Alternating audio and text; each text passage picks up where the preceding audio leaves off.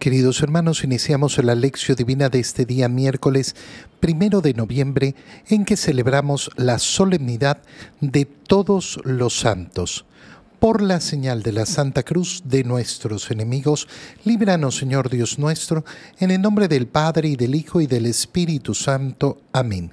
Señor mío y Dios mío, creo firmemente que estás aquí que me ves, que me oyes, te adoro con profunda reverencia, te pido perdón de mis pecados y gracia para hacer con fruto este tiempo de lección divina.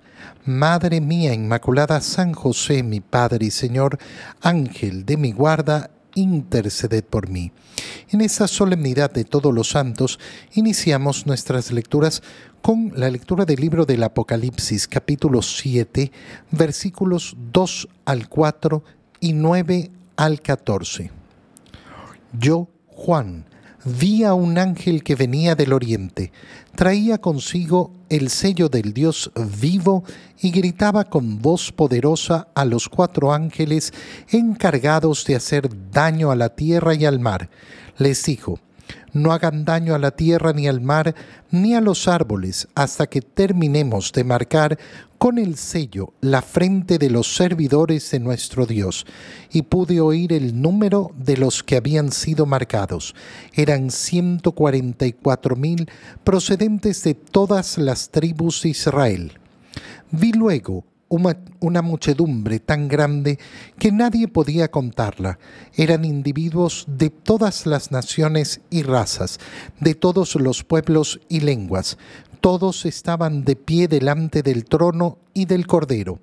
Iban vestidos con una túnica blanca, llevaban palmas en las manos y exclamaban con voz poderosa, La salvación viene de nuestro Dios que está sentado en el trono y del Cordero. Y todos los ángeles que estaban alrededor del trono de los ancianos y de los cuatro seres vivientes cayeron rostro en tierra delante del trono y adoraron a Dios diciendo, Amén. La alabanza, la gloria, la sabiduría, la acción de gracias, el honor, el poder y la fuerza se le deben para siempre a nuestro Dios. Entonces uno de los ancianos me preguntó, ¿quiénes son y de dónde han venido los que llevan la túnica blanca? Yo le respondí, Señor mío, tú eres quien lo sabe. Entonces él me dijo, son los que han pasado por la gran persecución y han lavado y blanqueado su túnica con la sangre del cordero. Palabra de Dios. La solemnidad de todos los santos nos recuerda que ese es nuestro camino. Es decir, esta es una celebración tan bella, tan preciosa, tan bonita. ¿Por qué? Porque nos recuerda cuál es el sentido de nuestra existencia. ¿Para qué he venido al mundo? ¿Para qué estoy con vida? ¿Para qué vivo? ¿Hacia dónde camino? Hacia la santidad. Mi meta es la santidad. ¿Qué quiero yo en mi vida? Ser santo. No, no, no hay que ir a buscar una gran explicación sobre mi existencia. Este es el sentido de mi existir. Para eso estoy en este mundo, para santificar mi vida y unirme en esa santificación a todo el resto de mis hermanos que han pasado por este mundo, han peregrinado por este mundo, igual como lo estoy haciendo yo, y han alcanzado esa santificación que les permite entonces gozar triunfalmente de la visión beatífica de Dios. Este es el resumen de lo que hacemos hoy día con esta celebración preciosa que lamentablemente muchos, muchos católicos no celebran. Después muchos andan angustiados en la vida preguntándose por qué mi vida no tiene sentido, por qué no sé a dónde voy, eh, por qué no entiendo mi existencia. Hermano mío, si no celebras la santidad, ¿cómo vas a entender cuál es el destino de tu existencia? Para, para adentrarnos en esta celebración, hemos iniciado con la lectura del libro del Apocalipsis, donde en primer lugar San Juan nos dice cómo vio eh, al ángel que traía consigo eh, el sello, el sello con el cual iba a marcar a todos, eh, a todos los servidores de nuestro Dios en la frente para que no sean destruidos. Y nos habla de un número de esos marcados, 144 mil. Pero habla de esos 144 mil pertenecientes a las tribus de Israel. No se limita este al número de los salvados. Y no se limita al número de los salvados porque inmediatamente hemos saltado hasta el versículo 9 para eh, eh, continuar con esa visión de San Juan. Y dice, vi luego una muchedumbre tan grande que nadie podía contarla. Una muchedumbre tan grande que no se puede contar. Esta es la muchedumbre de los santos. Celebramos hoy día a todos, a todos los santos. Cada uno de los santos que ha sido declarado santo por la Iglesia tiene su correspondiente fiesta a lo largo del año litúrgico, su correspondiente memoria, su correspondiente celebración. Pero la Iglesia jamás ha dicho que el número de santos se limita a los santos que han sido canonizados. ¿Qué quiere decir canonizados? Que la Iglesia ha puesto en el canon, en la lista de los santos. Sabemos que son muchos más muchísimos más, que pasaron por este mundo sin efectivamente hacer una gran manifestación eh, de su santidad al mundo, pero vivieron una vida en el Señor y murieron en el Señor y están gozando de esa visión beatífica de Dios. Entonces, así como a lo largo del año celebramos uno por uno a esos santos canonizados, hoy día celebramos a todos a todos nuestros hermanos que están en el cielo y como dice San Juan, es una muchedumbre tan grande que nadie podía contarla y que eran individuos de todas las naciones y razas, de todos los pueblos y lenguas, eh, y estaban de pie haciendo una adoración, adoración con la cual se unen a los ángeles. Iban vestidos de túnica blanca, eh, y hacen esa adoración al que está sentado en el trono y al Cordero, el Cordero que es nuestro Señor Jesucristo. Y todos los ángeles, ¿qué hacen? Cayeron rostro en tierra. Eh, delante del trono y adoraron a Dios Amén. La alabanza, la gloria, la sabiduría, la acción de gracias, el honor y el poder y la fuerza se le deben para siempre a nuestro Dios. Vemos ese acto de adoración de los ángeles al cual los santos se unen y nosotros peregrinos en esta tierra nos unimos también a ellos. Qué importante es recordar, como el domingo se nos decía, que el primer mandamiento era amar a Dios sobre todas las cosas y amar a Dios con todo tu corazón, con toda tu mente, con toda tu alma. ¿Qué significa, en primer lugar, dar gloria a Dios? alabar a Dios, dar gracias a Dios, santificar su nombre, glorificar el nombre del Señor. Eh, si no hay esa acción, no hay esa acción de eh, amor al Señor. En la segunda lectura leemos la primera carta del apóstol San Juan, capítulo 3, versículos 1 al 3. Queridos hijos, miren cuánto amor nos ha tenido el Padre, pues no solo nos llamamos hijos de Dios, sino que lo somos. Si el mundo no nos reconoce, es porque tampoco lo ha reconocido a Él. Hermanos míos, Ahora somos hijos de Dios, pero aún no se ha manifestado cómo seremos al fin. Y ya sabemos que cuando Él se manifieste, vamos a ser semejantes a Él, porque lo veremos tal cual es. Todo el que tenga puesta en Dios esta esperanza se purifica a sí mismo para ser tan puro como Él. Palabra de Dios. En esta segunda lectura de la primera carta del apóstol San Juan se nos indica eh, ese amor que nos ha tenido Dios justamente para permitirnos por su gracia, por el camino de la fe, acercarnos a su obra santificadora, que nos santifica. Cuánto amor ha tenido por nosotros el Padre. No solo nos llamamos hijos de Dios, sino que lo somos. Qué palabras tan enormes no solo nos llamamos, no es simplemente que nosotros hemos decidido que por el bautismo podemos decir que somos hijos de Dios como si fuera simplemente un título en el cual nos hemos puesto de, eh, acuerdo para, eh, eh, otorgárnoslo. No, no. San Juan lo dice, no solo nos llamamos, somos. Es decir, ¿de qué está hablando? De una transformación de la naturaleza a través del bautizo. Yo era una criatura de Dios, amado por Dios, creado por Dios, pero en el bautizo he recibido una condición que no le pertenece a mi naturaleza. ¿Cuál es esa condición? Ser hijos de Dios.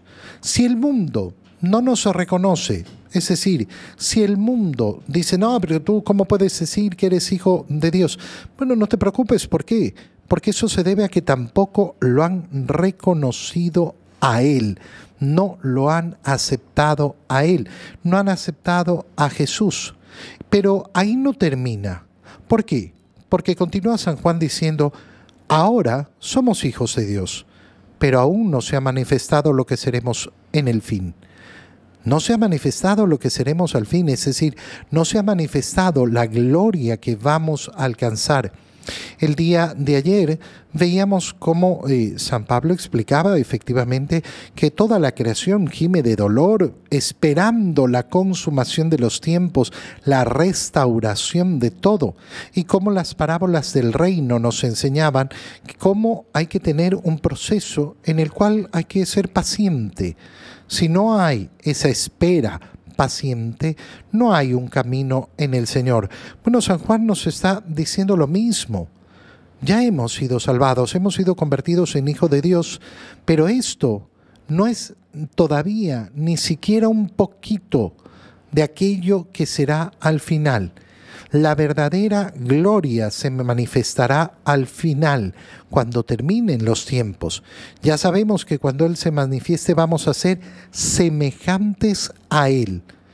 Estamos hablando de palabras mayores. Estamos hablando de palabras en las cuales nos dicen vamos a ser como Dios. ¿Y por qué? Porque tendremos la capacidad de verlo, cara a cara. porque leemos esto en la solemnidad de, los, eh, de todos los santos? Porque eso es lo que profesamos, sobre todos aquellos que han muerto en la gracia de Dios, sobre todos aquellos que han muerto en la gracia de Dios, todos los que han muerto con la esperanza puesta en Dios, eh, se han purificado para ser tan puros como Él. Y eso les otorga efectivamente esa condición eh, final que todos esperamos. En el Evangelio, leemos el Evangelio según San Mateo, capítulo 5, versículos 1 al 12. En aquel tiempo, cuando Jesús vio a la muchedumbre, subió al monte y se sentó.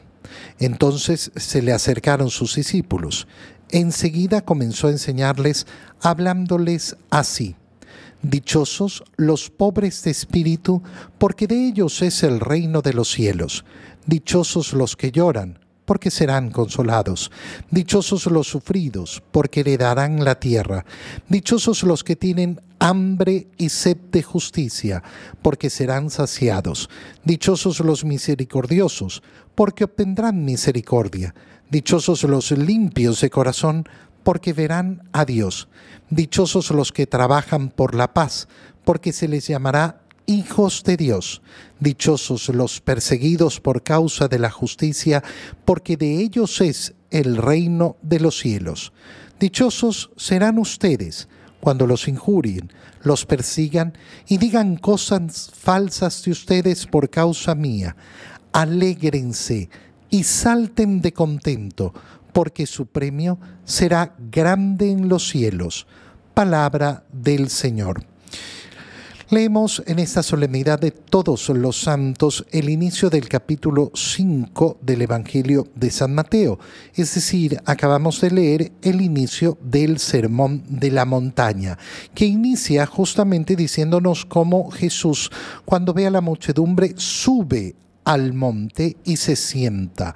Sube al monte como Moisés, emulando esa figura de Moisés, y se sienta como maestro para eh, que entonces, acercándose sus discípulos, Él abra la boca y comience a enseñarles. Les habla. Es precioso ver que la primera enseñanza del Señor en este sermón de la montaña, en este que es un discurso fundamental de Cristo sobre lo que significa el camino, eh, el camino que nos invita a seguir, el camino del cristiano, empieza con la profunda liberación de las apariencias. Ya el día de ayer veíamos justamente esta liberación de las apariencias eh, en el sentido de que aquello que parece poco significativo, un grano de mostaza, un poco de levadura, bueno, produce una transformación en hombre. Esa eh, enorme, esa liberación de las apariencias está manifestada de una manera mucho más clara en las bienaventuranzas que acabamos de leer. ¿Por qué? Porque es impresionante cómo si nosotros hacemos una, encuesta en el mundo y le preguntamos a cualquier persona, muchísimas personas, ¿qué significa ser dichoso? Te aseguro que las palabras que acabamos de escuchar no van a ser las que salen de la boca de las personas. Las personas no van a decir dichosos los pobres. Dichosos los que lloran, dichosos los que sufren, dichosos los que tienen hambre y sed de justicia, es decir, dichosos los que sufren la injusticia. No, no van a decir estas cosas. Las respuestas que vamos a escuchar van muy por otro lado completamente por otro lado. Dichoso, dichoso el que no tiene problemas, dichoso el que no tiene sufrimientos, dichoso el que tiene bienestar, dichoso aquel que le va bien, dichoso aquel que tiene a su familia unida, dichoso el que no sufre injusticias, dichoso el que tiene salud, dichoso... Bueno, qué impresionante es ver cómo la lógica del mundo no es la lógica de Dios, porque en estas palabras, en estas bienaventuranzas, se nos está rompiendo con esa lógica que tenemos en el mundo. Por eso el camino del cristiano comienza ahí, en decidirse a que no es la apariencia de este mundo ni las ideas de este mundo las que tienen que gobernar mi existencia.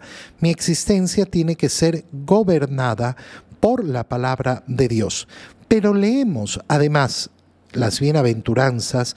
¿Por qué? Porque estamos celebrando esa solemnidad de todos los santos y al celebrar a todos los santos, ¿qué es lo que estamos haciendo? Dichosos. Dichosos los que después de haber peregrinado por este mundo, llegaron a la gloria de Dios y ahora contemplan a su Creador cara a cara esos son verdaderamente dichosos. Qué alegría es su dicha. Bueno, y esa dicha, la dicha de los santos, se ha dado porque en este mundo no vivieron de acuerdo a la lógica de la dicha humana, sino a la dicha de Dios.